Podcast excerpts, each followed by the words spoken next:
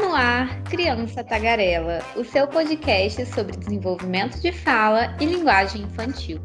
Meu nome é Leidiane, eu sou fonoaudióloga e hoje eu tô recebendo uma convidada maravilhosa que tem uma agenda muito apertada, muito difícil ter essa convidada aqui, gente, como batalhando. pra ter essa convidada há alguns meses, porque ela tem, ela é muito chique, entendeu? Tem uma agenda muito apertada.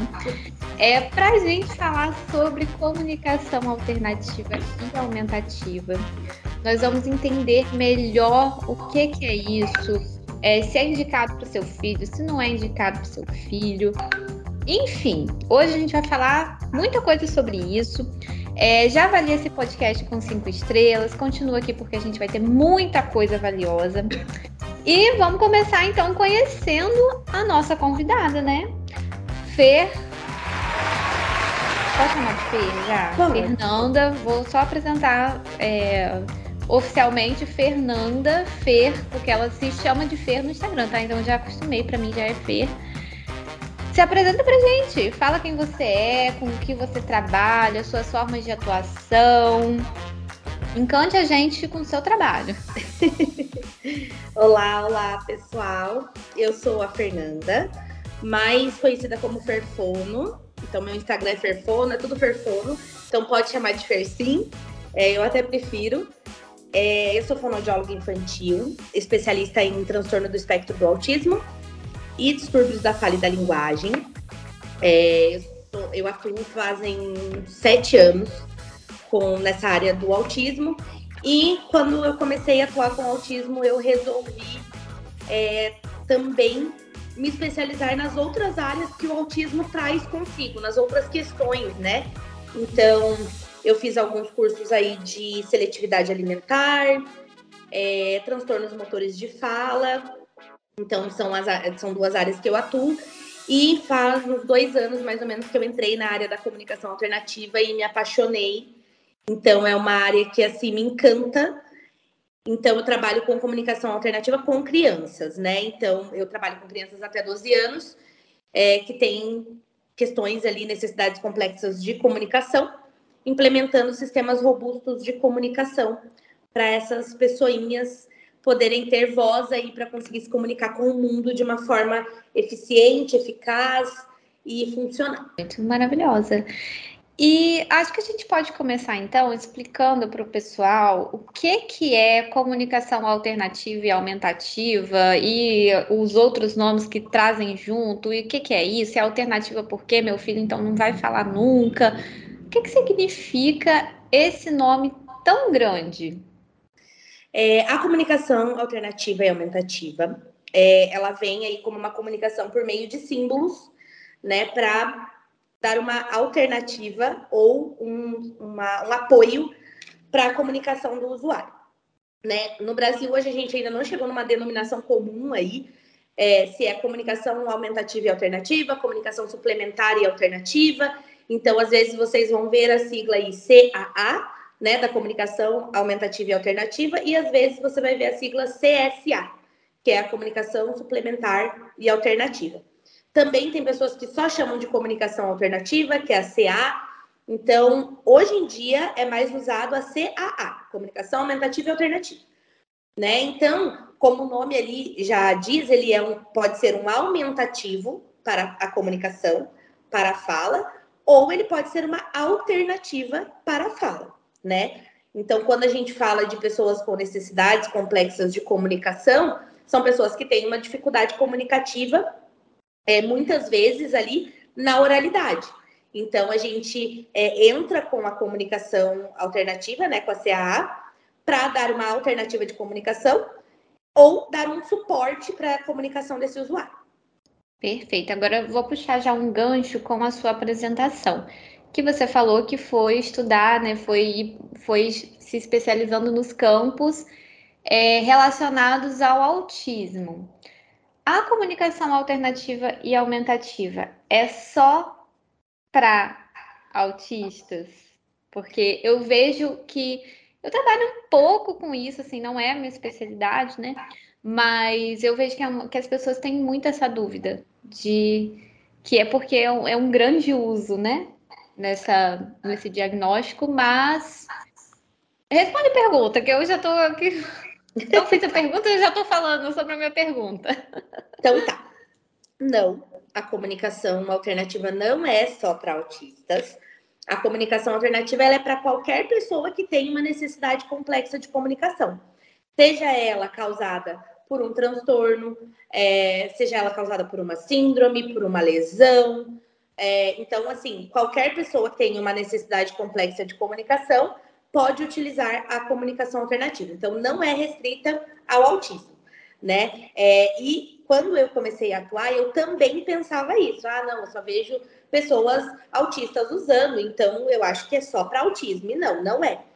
é. Mas a incidência de uso é maior no autismo porque é, o transtorno traz essa dificuldade de comunicação. Né, muitas vezes caracterizada aí por um atraso no desenvolvimento de fala, é, por uma condição aí não de uma criança, de uma pessoa não falante, ou pela dificuldade social propriamente dita.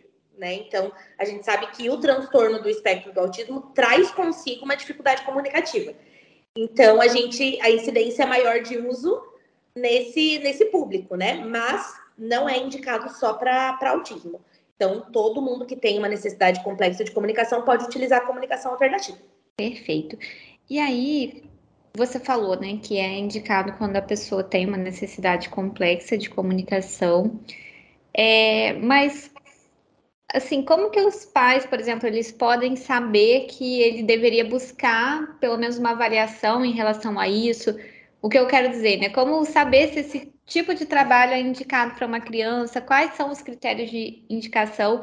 É, eu sei que passa pela avaliação da fono, então a fono vai dizer, apesar de o pai ou a mãe poder se sentir na vontade de buscar essa possibilidade, mas também dizer para as pessoas é, entenderem melhor o que seria uma necessidade complexa de comunicação. Então, vamos lá. É, não existem critérios para indicação, né? Então, o, o único critério é que a pessoa tem uma dificuldade comunicativa.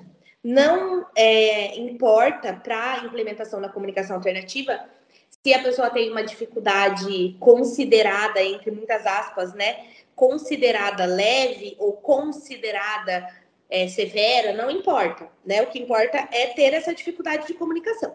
Então, uma criança que já está na idade de estar falando as primeiras palavrinhas e ainda não está falando, independente do diagnóstico, se for ali o interesse, a família for engajar, né? Porque, claro, a, a, implementação da comunicação alternativa precisa de um engajamento da família e de todos os parceiros de comunicação, que a gente chama, que são as pessoas que vão conviver com esse usuário da CAA e vão conversar com ele a língua da CAA. Né? Então, se for ali, da, da, se a família estiver disposta a ter um engajamento, a gente pode implementar sem nenhum diagnóstico ali. Você não precisa de um diagnóstico para implementar a comunicação alternativa. Basta que você tenha um déficit ali na comunicação.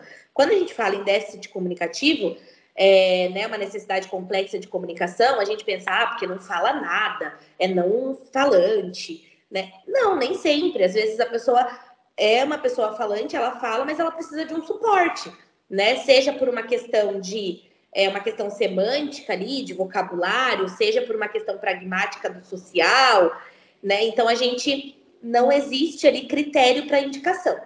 E aí, como você falou ali na primeira pergunta, você perguntou: ah, porque é uma alternativa, meu filho não vai falar? Não, não tem nada a ver. Né? Muito pelo contrário, os estudos mostram que a comunicação alternativa ela ajuda, auxilia no desenvolvimento de fala, porque ela dá um apoio ali para a criança, para aquele usuário conseguir se comunicar né, de uma forma é, que não precisa ser falando, que é uma coisa que ele ainda não consegue e que a gente, como fono, não tem como prever, né, se uma pessoa vai falar ou não. A gente não tem como falar, ah, não, seu filho vai falar com certeza, ou não, seu filho não vai falar com certeza. A gente não tem como prever isso. Então, a partir do momento que a gente fornece um suporte para que essa criança consiga se comunicar, é, a fala ela vem como uma consequência né? Ela vem ali como um é, seguindo o curso normal ali do desenvolvimento, né? Dentro do quadro da criança. Então, o uso da comunicação alternativa não impede e não inibe de forma alguma a fala. Forma alguma, tá? Então, acho que é isso, não existe critério e qualquer pessoa que tenha ali uma necessidade complexa de comunicação consegue fazer a implementação aí, é assim, um, um divisor de águas na vida das pessoas. É porque funciona também, eu vejo muito como até mesmo para algumas crianças típicas, que a gente traz não a comunicação alternativa em si, mas imagens como apoio para esse aprendizado é, da comunicação, para essa inserção dessa criança nesse mundo da comunicação. E aí, o quanto que a imagem, que a criança é muito visual, né? Ela precisa ver as coisas, ela, e isso deixa mais palpável para ela conseguir ali entender, opa, eu tô falando de um copo, mas eu não tenho um copo aqui, mas de repente se a gente consegue organizar isso ali, é, não falando sobre a, os sistemas robustos de comunicação, tá? Mas se, se, quando a gente consegue organizar uma frase com sequências de imagem, por exemplo, a criança consegue é, compreender muito melhor esse conceito, né? Será que é, não sei, eu fiquei pensando, talvez seria interessante usar com todas as crianças agora. Sim, é que quando a gente fala ali de sistema robusto, né, a gente vai fazer uma avaliação, ver qual é o nível linguístico da criança, em qual fase ali, né, do desenvolvimento de linguagem ela tá, para a gente montar um sistema personalizado e tudo mais. Mas assim, você pode ter no seu ambiente pranchas, é, é, pranchas de uso geral, com as core words que a gente fala que são as palavras essenciais.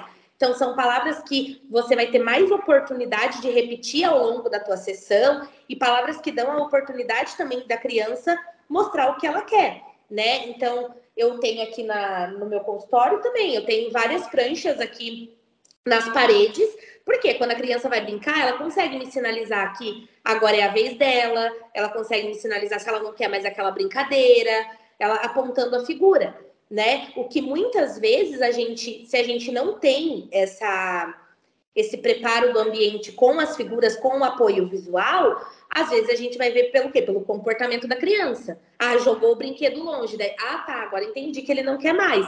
Sendo que não precisaria ele ter jogado o brinquedo, ele poderia ter me mostrado na prancha ou acabou, por exemplo.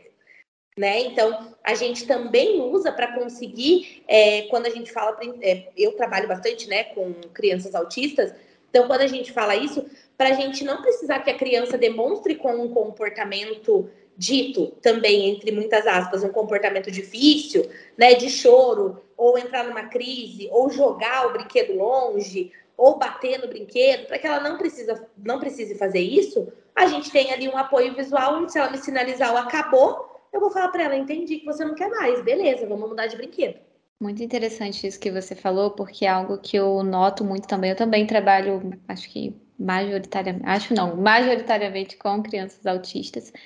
É, o quanto que aumentar o poder de comunicação dessas crianças melhora os comportamentos ditos inadequados, né? Então, às vezes, é exatamente isso que você falou, acontece frequentemente. A criança passa, é, aconteceu alguma coisa, a criança deita no chão e quer ficar ali no chão.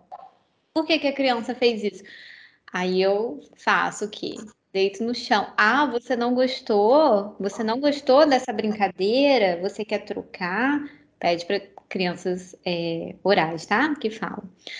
É, então a gente pode pedir para trocar. Como que a gente pede para trocar? Aí a criança, ah, eu quero trocar, então vamos trocar. Então isso vai trazendo para essa criança e na próxima vez, quando ela não gostar mais, ao invés de. Isso é qualquer criança, tá, gente? Não é só criança com um diagnóstico de autismo, não. Crianças sendo crianças. É, na próxima vez que ela quiser trocar de brinquedo, de repente, ela não vai mais fazer isso, ou vai demorar três, quatro, cinco, enfim, mas aumentar o poder de comunicação da criança também ajuda nesses comportamentos, porque o comportamento ele é uma forma de comunicação também, né? Ah, eu tô batendo, eu tô mordendo, eu tô chutando. Mas, de repente eu queria dizer não, mas eu não sei dizer não. Eu só sei bater. E é o meu jeito de dizer não. Né? Perfeito, perfeito. É, a gente vê muito, né? A gente tem uma avaliação ali que a gente faz que chama matriz de comunicação. E ela dá ali os níveis linguísticos que toda criança passa no desenvolvimento. Né? Então, quando a gente pensa assim, ah, não, porque ele está fazendo isso, ele não quer comunicar. Sim, ele quer comunicar. Porque a única fase que a criança não quer comunicar, digamos assim, que o comportamento dela é instintivo, é quando ela é um recém-nascido, né? Que ela é instintivo ali, o comportamento dele. Mas a partir do momento que a criança começa a chorar para chamar a mãe para avisar que está com fome, começa a chorar para avisar que está com a fralda suja, é, começa a dar sorrisinho quando vê o rosto do papai, isso já é comunicação. Ela já está comunicando. Só que o que acontece? É, pessoas, principalmente crianças com necessidades complexas de comunicação, o único modo que ela é validada quando ela se comunica é quando ela joga o brinquedo, que daí ela tem a atenção da mãe, do terapeuta, do pai. Olha, não pode jogar o brinquedo, eu sei que você não, não gostou, mas não precisa jogar. Então, assim, é, é a forma que ela se sente validada, né? Então, é muito importante que a gente valide todas as formas de comunicação dessa criança. É óbvio, o repertório que ela tem agora é o comportamento, é o se jogar no chão, é o chorar, é o que ela tem agora. Mas se eu dou para ela uma possibilidade dela me mostrar de outro jeito, que não vai causar sofrimento para ela, nem para mim, e também não vai causar uma, uma atenção, digamos assim, ruim, né? Que eu não vou brigar, que eu não vou dar bronca, que eu não vou repreender, é, ela vai ter um repertório, ela vai aumentar esse repertório dela e ela vai conseguir pedir não só para mim, né? Porque assim, comigo que sou mãe, ela vem e se joga no chão, ou comigo que sou terapeuta, ela vai e se joga no chão, e aí eu vou modelar. Eu vou falar para ela, olha, entendi que você não gostou. Como é que a gente pede para trocar? Ou mostra ali, ah, ó, você pode pedir outra coisa. Quando você mostra na prancha, você pode mostrar o acabou e tudo mais. Mas às vezes, em uma escola, e o amiguinho? Ele se jogou no chão, o amiguinho vai lá, toma o brinquedo e não quer nem saber. Sendo que, se ele tem uma figura ali, ele pode mostrar para uma professora ou para o tutor que está com ele na escola, ou para professora auxiliar, ou até para o próprio amiguinho, ele pode mostrar, ó, não gostei, quero ficar sozinho, minha vez de brincar, né? Então, ele consegue ter um poder comunicativo maior em todos os ambientes. E aí diminui muito, consideravelmente, esses comportamentos é, ditos inadequados, diminui bastante. E ajuda também um medo muito frequente dos pais, né? Medo dos pais mandarem o filho para a escola porque alguém, um amiguinho, pode bater, pode beliscar e ele não vai saber falar que o amiguinho bateu, que o amiguinho beliscou e ele só vai ficar no canto chorando. É, eu, é um medo que eu vejo muito grande dos pais em mandarem as crianças para a escola. E, mais uma vez, não só crianças atípicas, não só crianças com TEA, mas crianças típicas também, que são muito pequenininhas, por exemplo, que ainda não desenvolveram formas mais complexas de comunicação. Eu vejo que os pais eles sempre falam muito desse medo, né, de não saber da criança não saber pedir se ela tiver com fome, se ela tiver com dor, e aí a criança não para de chorar, não para de chorar, e depois você vai descobrir, meu Deus, essa criança estava com dor e ela não sabia falar que ela estava com dor. Sim. E aí foi precisar chamar a mãe na escola, o pai na escola, para fazer uma investigação e descobrir por que a criança não parava de chorar. Então, acho que é muito importante tudo isso. Sim, é, é assim, é uma é, é, isso que você falou. Eu acredito que todos os ambientes que trabalhem com crianças deveriam estar equipados com um apoio visual.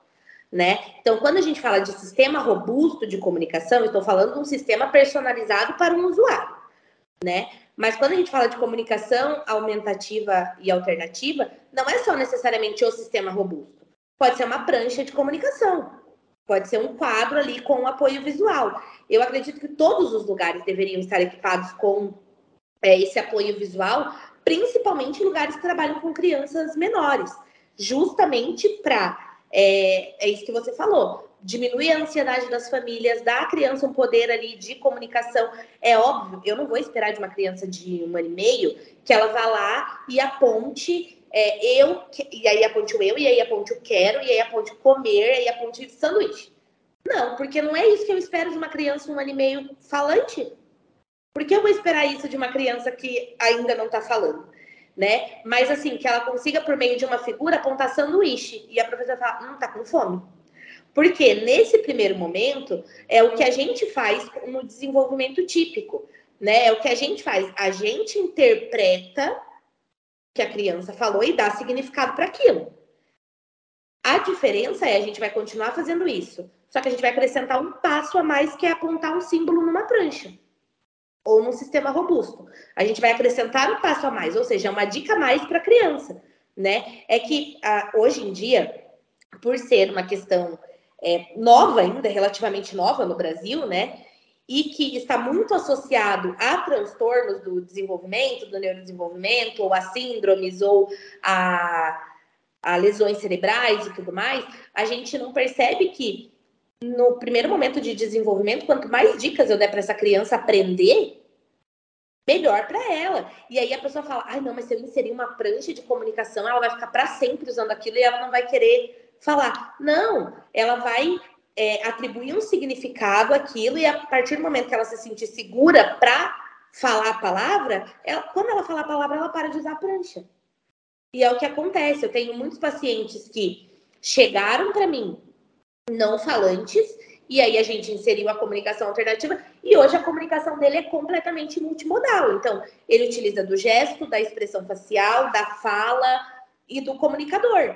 Né? Então, ele começa falando, por exemplo, eu quero, vai no comunicador e fala água, e clica no água.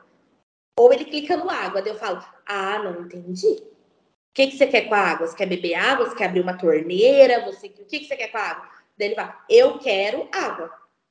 Então, a gente também usa para ampliar né, esse, esse vocabulário. A gente começa do pequeno, da palavra, e aí a gente vai aumentando. E é o que acontece no desenvolvimento de uma criança falante. A criança começa falando uma palavrinha, depois uma frase, depois contando uma história.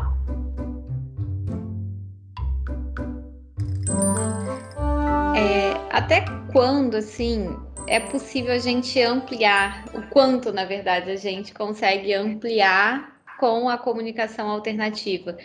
É, porque, por exemplo, é uma comunicação que, para quem vai precisar usar ela para sempre, né, pelo resto da vida, é, é, uma, é algo que eu consigo, por exemplo, trazer muita complexidade na minha fala, a ponto de falar, de repente, sobre algum tema filosófico, não sei, filo... eu sempre trago filosofia porque é um tema muito abstrato, né? Ou não, é algo que tem realmente, de fato, as suas limitações, ou não, é super possível um adulto ser é, ter essas conversas, ter essa comunicação mais avançada, mais robusta, né, que você traz, com o uso da comunicação alternativa. É possível, é possível.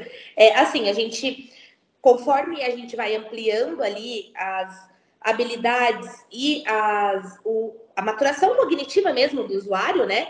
Porque a gente também tem que pensar que, ah, não é porque ele tem, ah, ele tem oito anos e eu vou implementar uma comunicação alternativa que daqui três meses ele vai estar com o desenvolvimento de linguagem de uma criança de oito anos.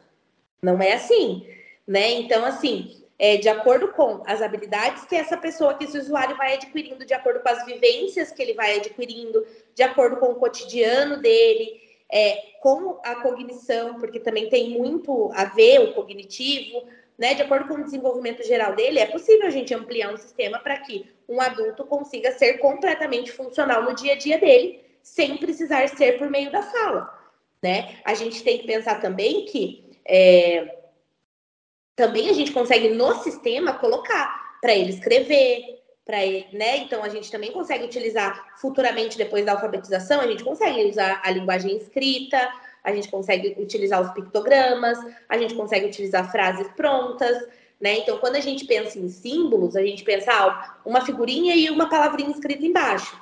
Não, às vezes eu posso colocar frases, né? Se a pessoa já for alfabetizada, por exemplo, meu sistema pode ser de frases, o símbolo tá ali para ilustrar, mas eu estou me pautando mais na escrita. Então, é possível sim. A gente, hoje em dia, a gente tem vários, é, várias pessoas, usuários de comunicação alternativa adultas, que têm uma vida funcional ali, claro, cada uma de acordo com o seu, com a sua condição, né? O seu dia a dia, mas tem uma vida completamente, uma comunicação, não uma vida, uma comunicação completamente funcional. Ai, que legal, muito legal isso, saber disso. É... Ah, eu fiquei me perguntando se você tem algum caso assim de, de pessoas mais, mais velhas que, que usam esse sistema. Ah, não, você trabalha só com criança, né? É verdade. Não. Eu trabalho só com criança. eu acompanho no Instagram algumas pessoas que utilizam, né? Adultos. Então a gente tem a Carol Souza, a gente tem a Alice, que elas utilizam. É, é muito bacana ir procurar elas no Instagram, porque elas utilizam, elas fazem tudo por meio da comunicação alternativa, né? A Carol ela usa ali como um apoio, então ela combina, né? Ela fala algumas algumas coisas e utiliza a comunicação alternativa para outras.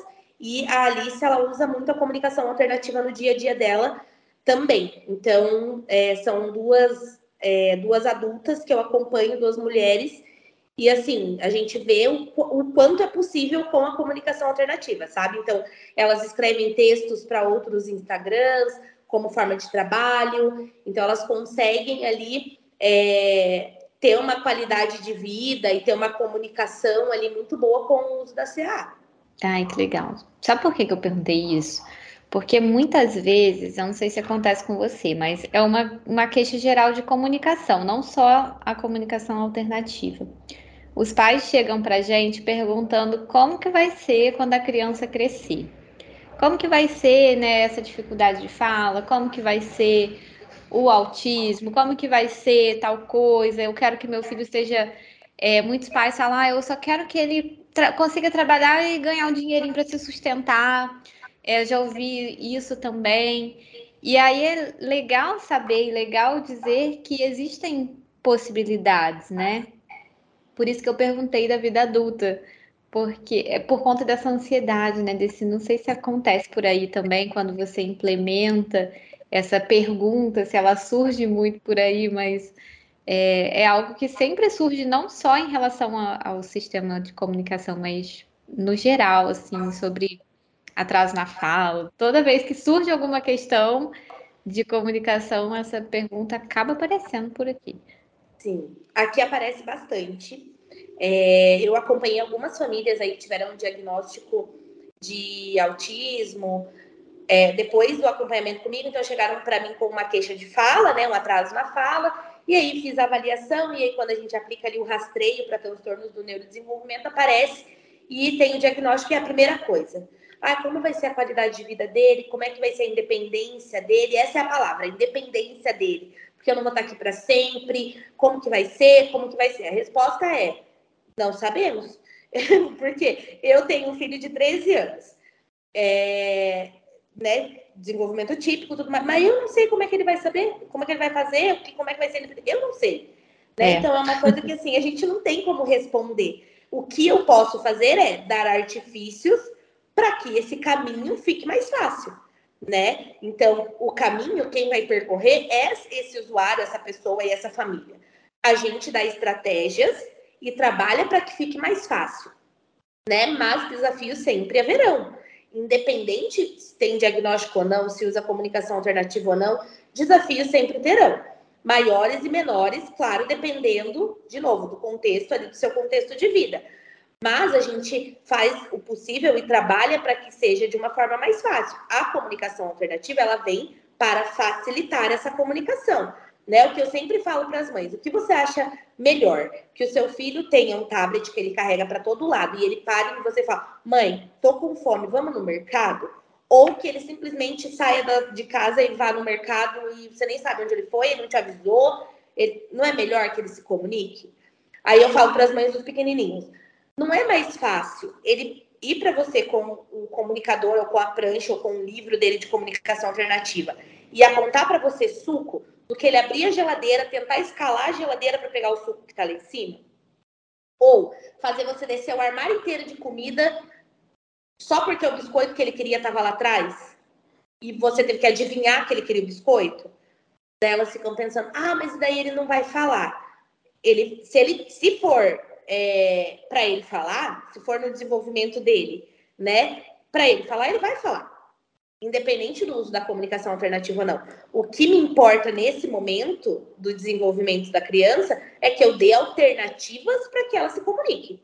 Eu não quero que essa criança fique sem voz. Eu quero que ela se comunique. E eu quero que ela se comunique com, em todos os ambientes, né? Porque eu já tive pacientes, por exemplo, que em casa a mãe ele era falante, né? Mas uma fala bem inteligível. Mas ali, o contexto estava ali, a prosódia estava ali, só que era ininteligível. Mas a mãe que vivia com ele sempre entendia tudo que ele falava. Tudo. E aí, quando eu sugeria a comunicação alternativa e tudo mais, ah, não, mas eu entendo o que ele fala. Só que na escola, qual era a reclamação da escola? Ele não fala aqui. Ele não interage, ele não fala. A gente pergunta as coisas para ele, ele não fala, ele não responde. Então, assim, era uma criança que falava em casa e a mãe entendia, não falava na escola. Em setting terapêutico, ele tentava. E aí a gente ia dando contexto, mas era quase um jogo de adivinhação. Então eu ia dando contexto. Quando o contexto saía do que, ele, do que era, ele falava que não. Aí a gente voltava um passo. Eu ia para outro contexto. Sendo que era uma, é uma criança que tem um vocabulário muito grande de compreensão. Né? Então, ele tem uma compreensão maravilhosa. Ele poderia estar voando na comunicação dele, mas ele está limitado ali a se comunicar com a mãe e com o pai, que teoricamente são quem entendem mais. Porque nos outros ambientes ele foi criando esse mecanismo de defesa. Ele ia se retraindo, ia falando menos, interagindo menos, até que chegou um momento na escola que ele não interagia com ninguém, nem com o tutor dele. Então ele não interagia com os amigos, não interagia com a professora, não respondia a ninguém, ele entrava muito e saía calado da escola. Sabe? E aí chegava em casa e falava, ah, ah, mas em casa ele fala tanto. Mas aí vai explicar, né? Que em casa é a única oportunidade que ele tem de ser entendido. Aí é óbvio que ele vai falar mais em casa, né? Então, assim, ainda a comunicação alternativa ainda traz consigo muito desses mitos, sabe? De que precisa de pré-requisito, de que precisa, é, de que a criança nunca mais vai falar se usar comunicação alternativa. Então, existe, ainda vem carregado de, muita, de muito mito, assim, o uso da comunicação alternativa.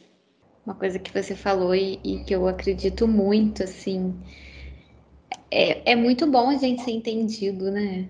É muito bom quando a gente fala e as pessoas compreendem o que a gente fala. Você já passou, eu acredito que todo mundo na vida já deve ter passado pela experiência de você estar, às vezes, num lugar barulhento conversando com alguém, e aí você fala uma coisa, aí a pessoa fala assim, quê? Aí você fala de novo. Aí a pessoa, hã? Aí você fala de novo, aí você, ai, cansei, não quero mais falar, chega. Ignora, esquece. Porque assim, a gente quer ser entendido. É muito ruim você falar algo, você tá ali se esforçando. Imagina a gente que se comunica com um nível de facilidade muito diferente do que essas pessoas. Para a gente é muito mais fácil repetir, falar de novo, tentar de novo, falar mais alto, enfim. Imagine para essas pessoas que já têm né, todas essas questões relacionadas à comunicação. Não ser compreendido é algo assim extremamente difícil. É, eu tenho um caso assim que eu nem é de, de uma criança atípica, que era uma criança que chegou para mim com muitas trocas na fala, mas era, eram tantas que ela não não gostava muito, não buscava não se comunicar, buscava não falar, na verdade. Sim. Tentava outros meios de comunicação que não a fala, porque sempre que ela falava, as pessoas ou não entendiam, ou corrigiam, ou tentavam ajudar de alguma forma, e aí foi criando uma barreira tão grande em relação à fala. Isso é muito comum de acontecer, inclusive nos nossos pacientes, né? Sim. Foi criando uma barreira tão grande em relação à fala que o, o meu primeiro objetivo terapêutico foi aumentar o desejo de falar. Então eu fiquei alguns meses trabalhando porque ela, eu sabia que ela falava, eu sabia que ela falava bastante com a família, por exemplo.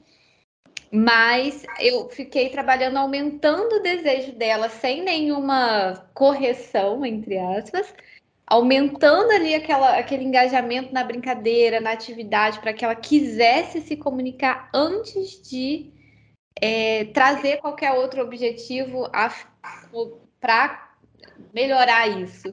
Porque as crianças vão criando uma versão. E a comunicação alternativa me parece realmente uma excelente alternativa.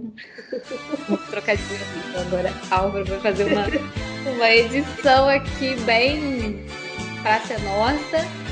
É, para que isso não precise acontecer, para que a criança consiga de repente solicitar ir ao banheiro. Quantas pessoas é, não demoram mais para fazer, por exemplo, o desfraude nos filhos, não porque eles não estão prontos, às vezes porque só eles não conseguem solicitar ir ao banheiro naquele momento, Sim, né? Exatamente. E quando a gente é, pensa também, né, o que você falou de, da motivação, é exatamente isso, né? É, quando a gente não tá legal, qual é a primeira coisa que a gente não quer? Conversar. Então, é isso, eu sempre trago isso para as famílias que eu acompanho, que assim, ó, antes de qualquer diagnóstico, antes de qualquer dificuldade, antes de qualquer coisa, o seu filho é uma criança, seu filho é um ser humano. Então, tem comportamentos que serão inerentes à idade dele, ao desenvolvimento dele.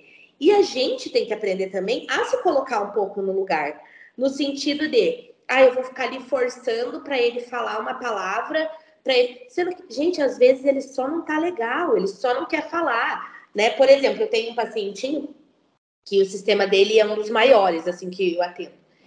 E ele manda a gente ficar quieto direto. Silêncio. Ele aperta no comunicador. Silêncio.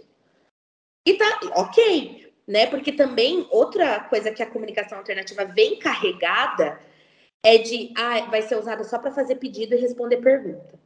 E aí, quando a gente vai ali fazer a implementação, a gente tem que tirar da cabeça, não tanto dos pais, porque os pais vêm bem leigos, assim, né? Ó, nunca ouvi falar, não sei o que é, pesquisei, acho que é uma boa coisa, me, me explique. Agora, tirar isso até dos outros terapeutas, né, que acompanham essa criança. Gente, comunicação alternativa não é para fazer pedido e para responder pergunta de sim e não. Comunicação alternativa é para crianças comunicarem todos os níveis de linguagem.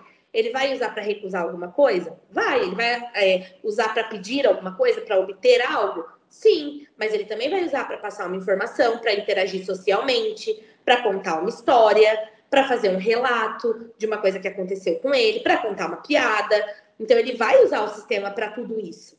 Né? Porque muitas vezes a implementação não tem um engajamento da família, porque ah, porque ficou aversivo para a criança. Mas por quê? Porque estão usando como demanda para essa criança. Ah, toda vez que pega o tablet, ele já sabe. Ih, vão querer que eu responda alguma coisa. Vão querer que eu faça alguma coisa, que eu clique no negócio. E, e aí ele interpreta como demanda. Aí eu pergunto para todos vocês, eu deixo uma, re, uma reflexão para todos vocês. Quando você interpreta algo como demanda, tipo, eu não quero fazer isso, mas ai, alguém mandou eu fazer. A primeira coisa que você vai fazer é negar, falar, não vou fazer, não quero, mesmo que inconscientemente. Então, imagine você interpretar a sua fala e a sua comunicação como uma obrigação. É muito, por exemplo, é muito difícil eu falar em público. Para mim, não, né? Um exemplo. Mas, assim, é muito difícil eu falar em público. Aí alguém quer me obrigar a falar em público. Me obrigar. Eu vou criar uma aversão tão grande aquilo, porque é uma coisa difícil para mim. É difícil eu ir lá, subir, pegar o microfone, falar é difícil. E aí, a partir do momento que alguém quer me exigir isso, fica mais difícil ainda. E aí, nas próximas oportunidades que eu tiver, eu vou correr. Eu não vou querer fazer. E aí, você imagina uma criança que interpreta o comunicador dela como uma demanda, é a primeira coisa que ela vai querer, é que ela vê o comunicador é sair correndo. Ela vai falar: vão me exigir uma coisa difícil, vão me tirar da minha brincadeira legal para eu clicar no negócio, vai, é um, porque exige muito mais. Imagina, a gente, para o ato de falar ali, a gente ah, vai fazer sinapse cerebral, ativar ali o córtex de linguagem, daí a gente vai associar com o ato motor de falar, né? Então, respiração, fonação, articulação tudo mais. Ok. Agora você imagina essa criança com a comunicação alternativa, que ela vai ter que fazer uma rota totalmente diferente. Então, ela vai ter que ativar o córtex de linguagem para estabelecer significado, mas ela vai ter que rastrear esse símbolo, olhar esse símbolo, processar visualmente esse símbolo, interpretar esse símbolo para saber se é o que ela quer dizer e aí sim efetivamente falar, né? Mostrar no tablet o que ela quer. Então, é um outro caminho. E aí, quando a gente vê uma criança que faz a comunicação multimodal associando fala e comunicador, também ela vai, ela tem que fazer toda essa rota de linguagem para falar, para o ato motor de falar, e toda a rota de linguagem para conseguir se comunicar pelo, pelo comunicador. Então, são duas rotas diferentes de aprendizagem. Né? Então, é uma coisa mais difícil. Então, para que essa criança tenha intenção de usar esse comunicador, ela tem que ter vontade e motivação para se comunicar. Senão, ela não vai se comunicar. Importantíssimo. E não só a criança que usa a comunicação alternativa, tá, gente? Qualquer criança. É, acontece muito das crianças começarem realmente a ver isso como uma demanda, né? Toda vez que eu falo, alguém pede para eu repetir de forma certa, porque do jeito que eu falo não está adequado, então eu não quero mais falar. É ruim. É, eu passei recentemente pelo processo de aprender a dirigir. Isso me trouxe assim muitas reflexões sobre esse processo de fala, porque a gente que é adulta, a gente acaba não aprendendo tantas coisas que são extremamente novas, né? Apesar da gente continuar aprendendo coisas novas, são tudo na nossa zona de conforto. Então, eu aprendo um assunto novo, mas eu já sei estudar. É, eu vou para uma área nova da fono, mas eu já sei o que é ser fono. Então, assim, para mim, agora eu tô super empolgada. Ano que vem eu já tô pensando o que, que eu vou aprender que é totalmente novo, tipo andar de bicicleta, não sei, de repente está na lista. É, porque assim, foi algo extremamente difícil. E aí eu fiquei pensando nas nossas crianças, em que tem, que tem uma dificuldade grande de comunicação ou de fala, ou os dois. E eu comecei a criar uma aversão por aquele momento de que eu precisava treinar a direção, porque eu reprovei uma vez na prova, né?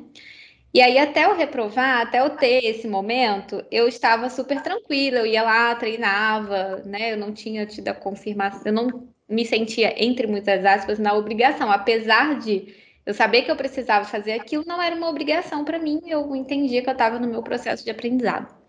A partir do momento que eu reprovei na prova, eu falei assim, não, eu preciso treinar muito, porque eu não estou boa o suficiente, não tá bom, eu tô Tô aprontando várias aqui.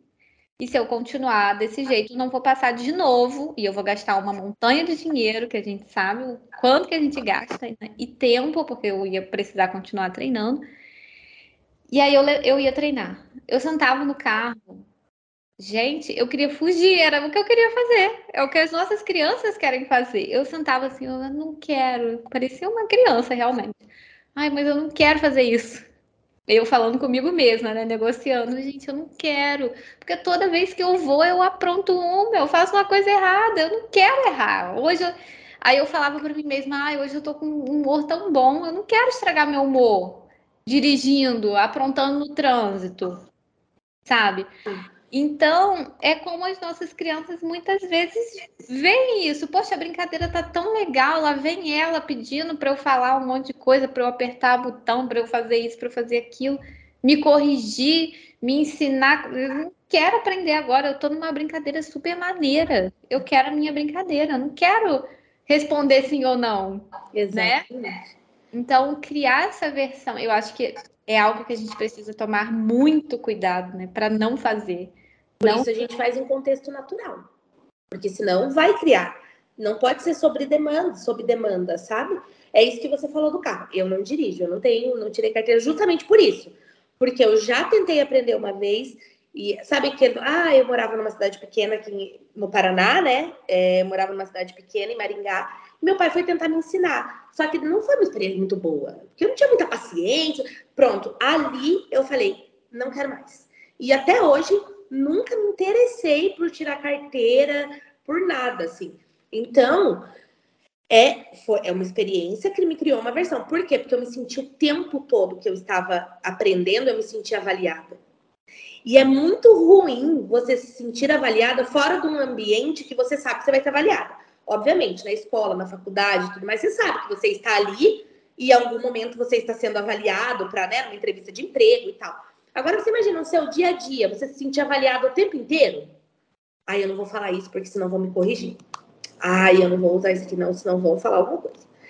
Você fica o tempo inteiro em estado de luta e fuga. Porque você fica o tempo todo em alerta, você não relaxa né? E é por isso que a gente faz em contexto natural. Durante a brincadeira, eu vou dando modelo, eu não exijo uma resposta da criança. Eu vou dando modelo e quando ela faz esse movimento de ir até o comunicador, aí eu falo para ela: o que você quer me falar? Me, me mostre então o que você quer me falar, me conte.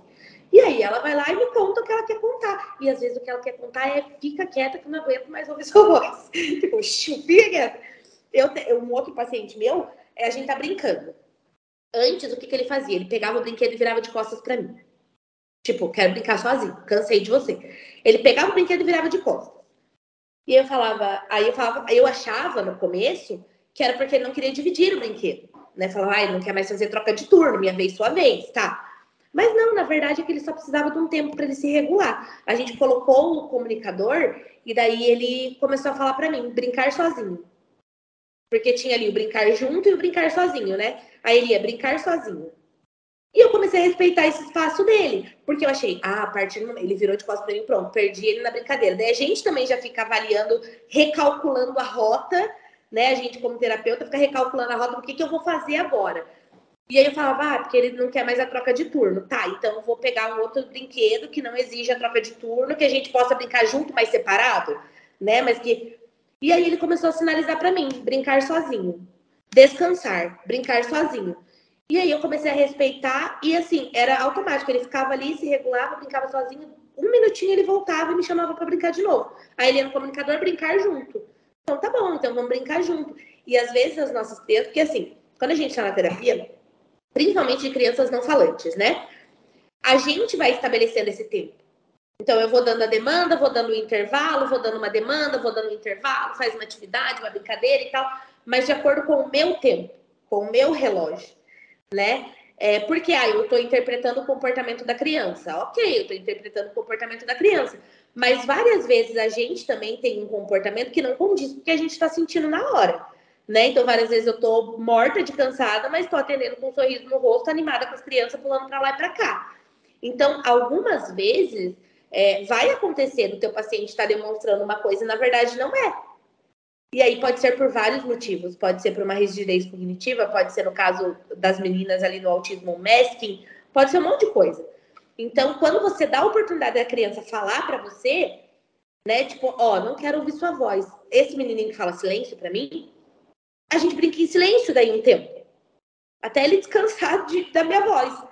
A gente brinca. Eu tenho uma outra criança que se incomoda com o barulho da rua. E ela vem bem na coitadinha, ela vem 6 horas da tarde, que é bem o horário que tá uma passação de carro. Daí ela fala para mim que ela tá incomodada, ela fala barulhento. Ela vai no, no símbolozinho de barulho. Fala, tá muito barulhento, se você quer que eu feche a janela, aí ela pede para fechar a janela, pronto. E antes era uma criança que tampava o ouvido e não queria entrar na sala e, sabe, não queria interagir. Por quê? Porque ela estava tão incomodada com o barulho que ela não conseguia fazer outra coisa a não ser se incomodar com o barulho. Né? Então, a gente dá estratégias para isso também, para essas crianças conseguirem comunicar o que está incomodando, o que, que, a gente pode fazer, né? Que nem, tá muito calor aqui em Curitiba, não sei como é que tá aí, mas aqui tá muito calor. E aí, a minha, eu tenho um pacientinho que ele já não gosta muito de colocar roupa, porque ele é todo encalorado e tem uma questão sensorial ali também, mas ele é todo encalorado. Aí esses dias ele chegou, tava de vestido. Aí ele foi no comunicador, calor, muito calor, porque eu geralmente não venho de vestido. Aí quando ele me viu de vestido, ele falou calor. Eu falei, é verdade, gente ofertar com calor. Aí ele foi no ícone de praia, ele associou a minha roupa à praia, porque eu tava de vestido e eu nunca venho de vestido. Falei, praia? Mas eu não tô na praia. Daí ele foi na roupa, aí ele falou, roupa, aí ele clicou em roupa. Como no, no comunicador dele não tem vestido, porque ele é menino e eu coloquei o vestuário dele, Daí ele apontou no meu vestido, fez, pegou no meu vestido assim, apontou, e aí colocou praia. Eu falei, ah, eu tô com a roupa de ir pra praia, entendi. Eu falei, não, mas só porque tá calor. E daí ele falou pra mim, pra eu ligar o ventilador, ele me sinalizou. E é uma criança que geralmente não gosta muito de ventilador, mas ele pediu pra eu ligar o ventilador que tava muito calor. Ele falou que ele tava cansado por causa do calor. Então, consegue ir comunicando até essas necessidades orgânicas mesmo, pra gente é, não interpretar erroneamente esse, esses comportamentos, né? Como que melhora a qualidade de vida também, né? De você conseguir, de repente, solicitar uma água, de você estar tá com sede e não tem uma água ali para você mostrar, né? Porque muitas pessoas acabam se tem uma água próxima, um copo, pega copo e mostra, mas não tem. É, e aí você consegue solicitar, de repente, uma água com o uso dessa prancha para matar a sua sede. Exatamente. Isso é muito legal. Você pode compartilhar com a gente, assim, algum, se você puder, né? Não sei, algum caso de grande sucesso ou alguma história, alguma coisa inusitada, alguma coisa legal que, que você viveu, que foi muito interessante com o uso da comunicação alternativa, eu adoro saber casos, perguntar casos, não tem jeito. Eu acho que fica também mais palpável para as pessoas entenderem um pouquinho sobre essa dinâmica. É, eu, por exemplo, falei que já tra trabalho pouco isso. Hoje em dia eu nem trabalho mais, na verdade. Eu trabalhei um pouquinho de nada. Mas eu, uma vez eu me emocionei tanto, porque foi a primeira vez, assim, eu estava eu tava apresentando, sabe? Eu tava naquele, bem naquele início com um pacientinho não falante também. E aí ele viu o símbolo, símbolo que vocês chamam? Né? Uhum, pictograma, sim. O pictograma. E ele apontou para a água, por isso que eu lembrei da água. E aí eu, eu falei, ué, vou validar, né? Vamos ver. Aí eu fui, ah, você quer água? Vamos lá na cozinha. Pois eu não dei água e ele tomou aquela água com tanta sede. Gente, eu chorei. Nesse dia eu chorei assim com a lágrima escorrendo, porque assim, a criança estava com sede, não sabia solicitar água. Então, assim, para mim foi algo que me marcou muito, que foi que eu lembro até hoje, eu acho que vou continuar lembrando pra, pelo resto da vida, porque para mim foi algo assim muito eu a, porque estava na apresentação ainda. Então eu entreguei aquilo ali para eu falei, ah, vamos ver como que ele interage com isso aqui, né? imagino que você deve passar por um processo parecido, né? Ver como que a criança entende tudo aquilo. E aí já começou a usar. E é tão simples, né? Uma coisa tipo solicitar é. uma água. É. É uma coisa tão banal, assim, tão do cotidiano, né? E é exatamente isso. Eu tenho um, um pacientinho que a gente. Eu, ele tem uma síndrome rara, então ele tem dificuldades motoras ali também, associadas e tudo mais. E a gente começou a, é, a implementar a comunicação alternativa dele numa, numa configuração ali mais pragmática, né? E com menos ícones por tela. Então, comendo pra, por conta dessa questão motora, para ficarem os botões ali maiores, para ele conseguir clicar com maior assertividade. E aí, o primeiro ícone que ele aprendeu a usar foi o do banheiro. Ele usava fralda, usa fralda, mas foi o primeiro ícone que ele aprendeu a usar foi o do banheiro. Então ele ia no banheiro e daí, porque ele gosta muito de água, ele ficava no lavar as mãos, lavar as mãos, lavar as mãos, porque ele queria mexer na água. Só que daí teve uma vez que a gente estava é, na, na sessão e a mãe estava acompanhando a sessão e tal. E aí ele falou assim, ele foi no banheiro e apontou cocô. Aí eu falei, você fez cocô ou você quer fazer cocô? Aí eu olhei a fralda, a fralda estava limpa. Aí ele falou de novo, ele apontou no cocô de novo. Acho que ele tava meio fazendo ali já. Eu falei, você quer ir na privada? Aí ele fez que não com a cabeça. Eu falei, então tá bom. Aí fiquei, eu falei, você quer que eu fique quieta? Aí ele clicou no sim. Aí eu fiquei quietinha assim, do lado dele e ele fazendo o cocôzinho dele e eu quero. E aí ele apontou o cocô de novo, acho que já tinha feito. E aí eu falei, vai lá mostrar pra mamãe o que você me mostrou. E aí ele foi até a mãe que tava na sala e mostrou o tablet. Daí ela falou: e Fernanda não fez nada, não. Mãe tem é, nariz treinado já. Ele não fez nada, não. É só pum. Falei, ok, tava no final da sessão já, sabe? Aí eu peguei e falei, então tá bom. Aí ela foi, pegou ele, pôs no carro, foi embora. A hora que ela chegou em casa, ela falou: Fernanda, ele tinha feito cocô mesmo. Ele sinalizou certo, eu que não, não dei importância. Eu falei: Ah, agora você viu a importância do validar né? Porque ele falou uma vez, ele, se ele não foi validado, se isso se repetir de novo, ele não vai me falar que ele fez cocô, né? E aí esse mesmo pacientinho, assim, em três meses de comunicação alternativa, ele já estava navegando o sistema inteiro e aí a gente teve que aumentar, porque o sistema já estava pequeno para ele. E aí eu fiz uma reconfiguração desse sistema dele esse mês e ele já está formando frasezinhas no, no primeiro dia. Esse dia, assim, eu fiquei, eu falei, meu Deus, como, meu Deus, assim, eu fiquei ele tá, eu tenho uma bola de pilates aqui na sala, mas ela não tá sempre aqui. E por casualidade do destino, todas as sessões dele a bola nunca tá aqui. Porque tem mais uma fono que atende aqui comigo e a, a bola fica andando nas salas aqui e a bola nunca estava aqui. E aí eu peguei, apresentei para ele e falei: Oi, fulaninho, ó, esse aqui é, tua, é teu novo sistema. O que, que você achou? Ele foi lá e clicou em gostou, que ele tinha gostado. Daí eu falei: O que você quer fazer? Modelando para ele no sistema. Aí ele pegou ele entrou certinho. Ele foi em categorias, brinquedos, bola, Aí ele voltou, foi em descrições grande, que é a bola de pilates. Falei, ah, você quer a bola grande. Daí ele apontou a bola de pilates, foi lá e pegou a bola de pilates. Eu tenho filmado isso. Aí ele pegou a, pegou a bola de pilates, veio brincar comigo com a bola de pilates. E aí eu fiquei, falei, ah, você gostou da bola? Você, o que, que você gostou mais? Daí, do sistema ou da bola? Aí ele apontou no sistema. Aí ele foi lá em sentimentos, bem bonitinho também, primeira vez. Ele foi em sentimentos, eu te amo, quero abraço. Ai, dona... Ai, meu Deus. Vem aqui Aí te a gente um derrete. abraço. Ai, gente. Derrete a gente. Eu falei, meu Deus do céu. Mas assim, todas as crianças que utilizam é um divisor de águas, assim, tanto para elas quanto para as famílias, sabe? As famílias vêm assim, Fer, ele tá pedindo tal coisa, ele tá pedindo tal coisa. Aí também vem a hora da gente falar para os pais, né? Falar, ó, não é porque ele tá pedindo adequado na comunicação ali, tá pedindo adequado não, funcional da comunicação, tá fazendo o caminho certinho, né? Para sair dando tudo também, porque tem coisas que, né?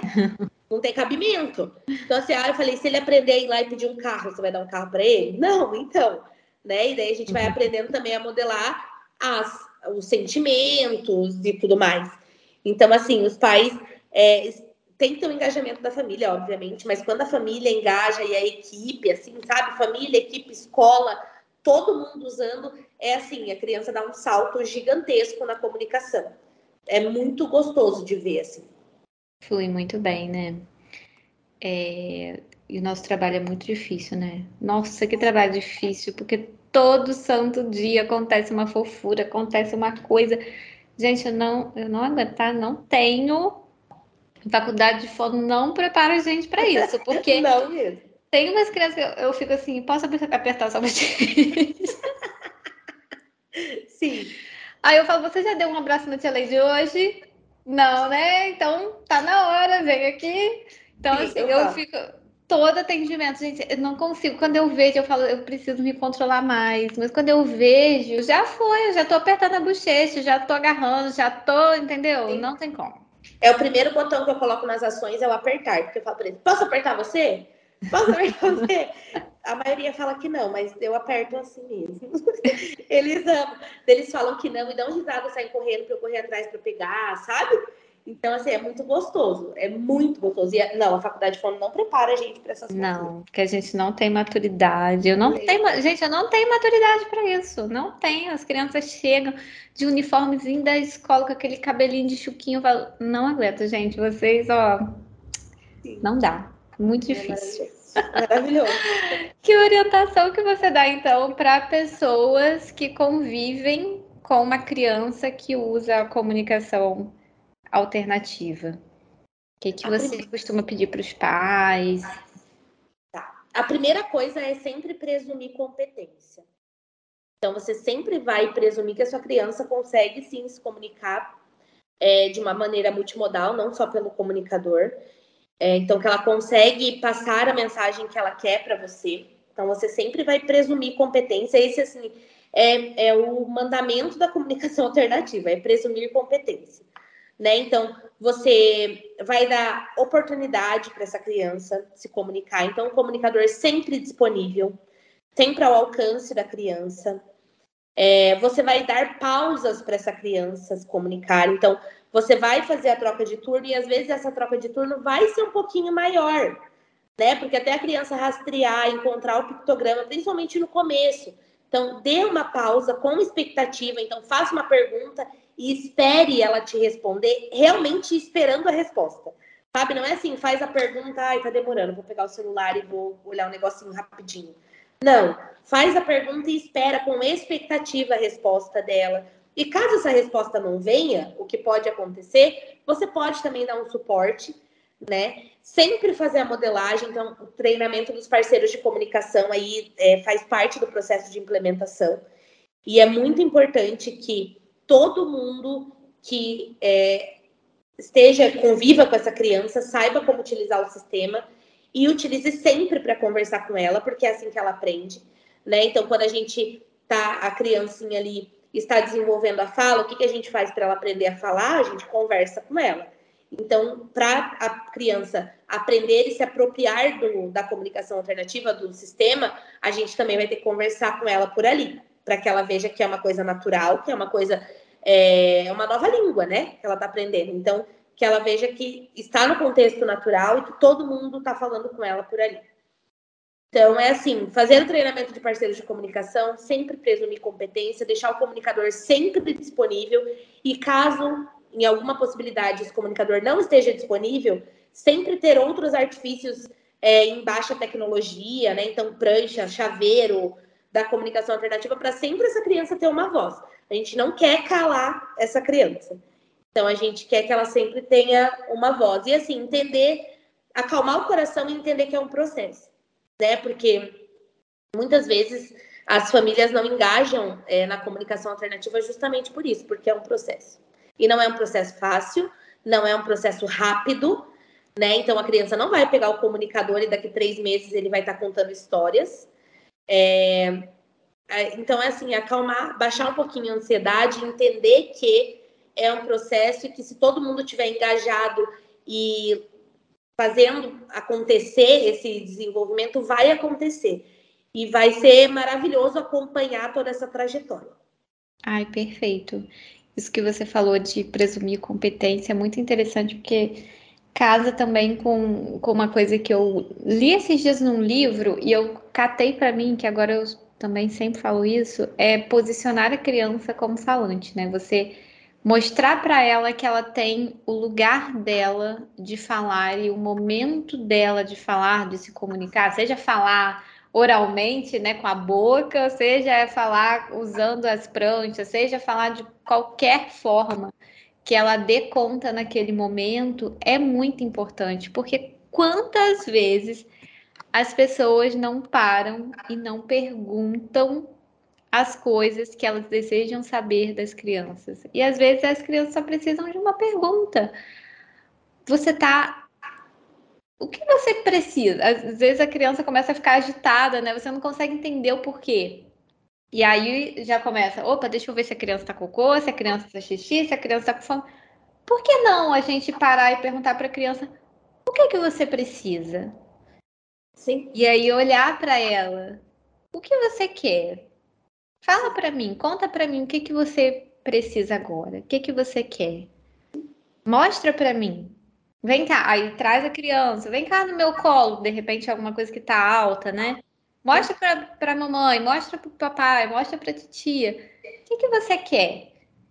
Opa, eu tô ali tentando entender essa criança e de repente isso vai fazer com que ela também tente se comunicar, porque se a gente começa, aí a gente pega um copo de água, a criança taca longe, aí a gente pega um brinquedo que ela gosta muito, mas ela não quer, ela taca longe também. A gente dá banho na criança, meu Deus, uma vez eu vi um, um negócio, a criança tá chorando, aí vai a mãe, dá banho, faz isso, faz aquilo, quando na verdade era só o pé que tava coçando. É. Claro que os bebês, né, têm comunicações diferentes, mas assim, tadinho, né? Sim. Eu, eu vi no Instagram também sobre isso. Viu isso? Uhum. Então, e às vezes falta, por exemplo, a gente parar e perguntar: o que que você quer? O que que você precisa? Aonde está doendo? Aonde está te incomodando?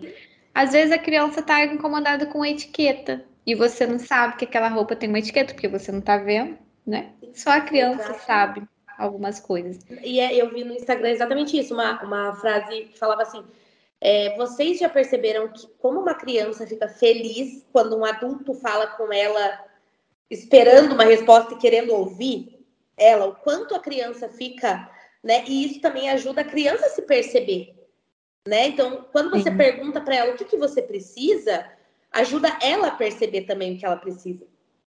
Sim, que às vezes ela nem sabe. Ela tá com desconforto, mas ela não sabe o que, que ela precisa. E assim, eu vejo, eu tenho uma relação muito legal com meus pacientinhos e eu faço isso com eles sempre, assim. Eu converso muito com eles. Pode ser um bebê de um ano e meio que a criança nem vai me responder. Eu tô lá, oi, tudo bem? Boa tarde, não sei o quê. É, assim, algo bem natural meu. Mas eu vejo o quanto que a criança ela se encanta, né? Quando ela é tratada realmente, posicionada como falante, quando você presume, gostei desse também, vou roubar para mim já. É, quando você presume competência, quando você presume que a criança é capaz, ao invés do contrário, porque é mais fácil, né? Você de repente presumir, ah, não, não vou perguntar, não vai me responder mesmo. Exatamente. Né? Ai, a gente tá acabando. Oh. Ah. Quanto tempo que a gente. Já estamos aqui há mais de uma hora. É verdade. Se você... Agora vem uma pergunta difícil, tá? Não que as outras que eu tenha feito depois que eu fa... Nossa, hoje eu, hoje eu caprichei, hein? Fiz umas perguntas, ó. Parabéns. Olha só. Se você pudesse, essa aqui, mas essa aqui é bem difícil também. Se você pudesse deixar uma mensagem, um aviso, um pedido, qualquer coisa assim para pais e para familiares de crianças que usam o sistema de comunicação alternativa, é, e essa mensagem ela vai ser, servir como um manual de instruções e ela vai vir junto com todas as crianças que usam para os pais, para os familiares, para todo mundo consultar. Que mensagem que você deixaria? Ai, meu Deus, nossa, é bem difícil mesmo. Difícil, né? Hoje eu tô. Hoje eu tô que tô. é, vai soar repetitivo, mas a primeira coisa é presumir competência. Você ter é, parceiros de comunicação que validem essa criança e que ouçam essa criança. Então, Precisamos de parceiros de comunicação engajados é, nesse processo de implementação e uso da comunicação alternativa. Procurar profissionais qualificados é, para tirar suas dúvidas, para te auxiliar no processo, para pegar na sua mão e te acompanhar mesmo nesse, nesse caminho, que, como eu disse, é um caminho longo, é um caminho é, árduo aí, mas é um caminho que traz muitas, muitas, muitos benefícios, né? Então, é um caminho que traz muitos tesouros, assim, que a gente vai conseguindo conviver aí e ver ao longo do, do tempo. Mas o principal é acreditem e validem a comunicação dos filhos de vocês. Então, validem sempre a comunicação multimodal, validem sempre é, a comunicação geral, né? A comunicação global aí do filho de vocês. Então, eu acho que o recado é esse, sabe? Acreditem nos filhos de vocês, acredite que vocês também são capazes de, capazes de conseguir implementar e trilhar esse caminho da comunicação alternativa, tenham bons profissionais e garantam que todos os parceiros de comunicação é, à volta aí do usuário façam um bom uso do, do sistema de comunicação alternativa. Ai, amei. Bom, quero agradecer de novo. Acho que eu já agradeci, mas vou agradecer de novo, com toda certeza, porque foi muito legal. Gente, que coisa boa. Quero ouvir mais você falando. Acho que a senhora tem que falar mais. Senhorita, é, senhora, sei lá. Tem que aparecer mais, tem que falar mais, gente. Eu tô encantada e eu nem conhecia assim tanto seu trabalho agora que eu conhecia. Então, assim, grite para o mundo. Muitíssimo obrigada por compartilhar tudo isso com a gente. Muitíssimo obrigada por fazer esse trabalho lindo, incrível, que eu imagino que tenha muitos desafios, mas também tem muitas delícias, né? Muito obrigada também por tirar um tempinho para estar tá aqui, porque eu sei o quanto que é difícil encaixar, eu falei brincando, né? Mas encaixar agenda, encaixar mil coisas. A vida real acontecendo não é nada fácil. A gente ficou, acho que uns dois meses, né? Ou mais, tentando marcar esse bendito desse podcast.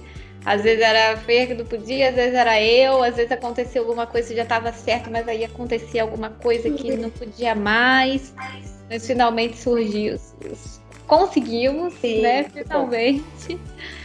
E é isso. Eu quero que a senhorita, senhora, eu falo isso brincando, tá? Esses termos eu chamo todas as minhas amigas de senhoras. É, apareça mais nas redes para falar mais sobre o seu trabalho, gente. As pessoas precisam saber.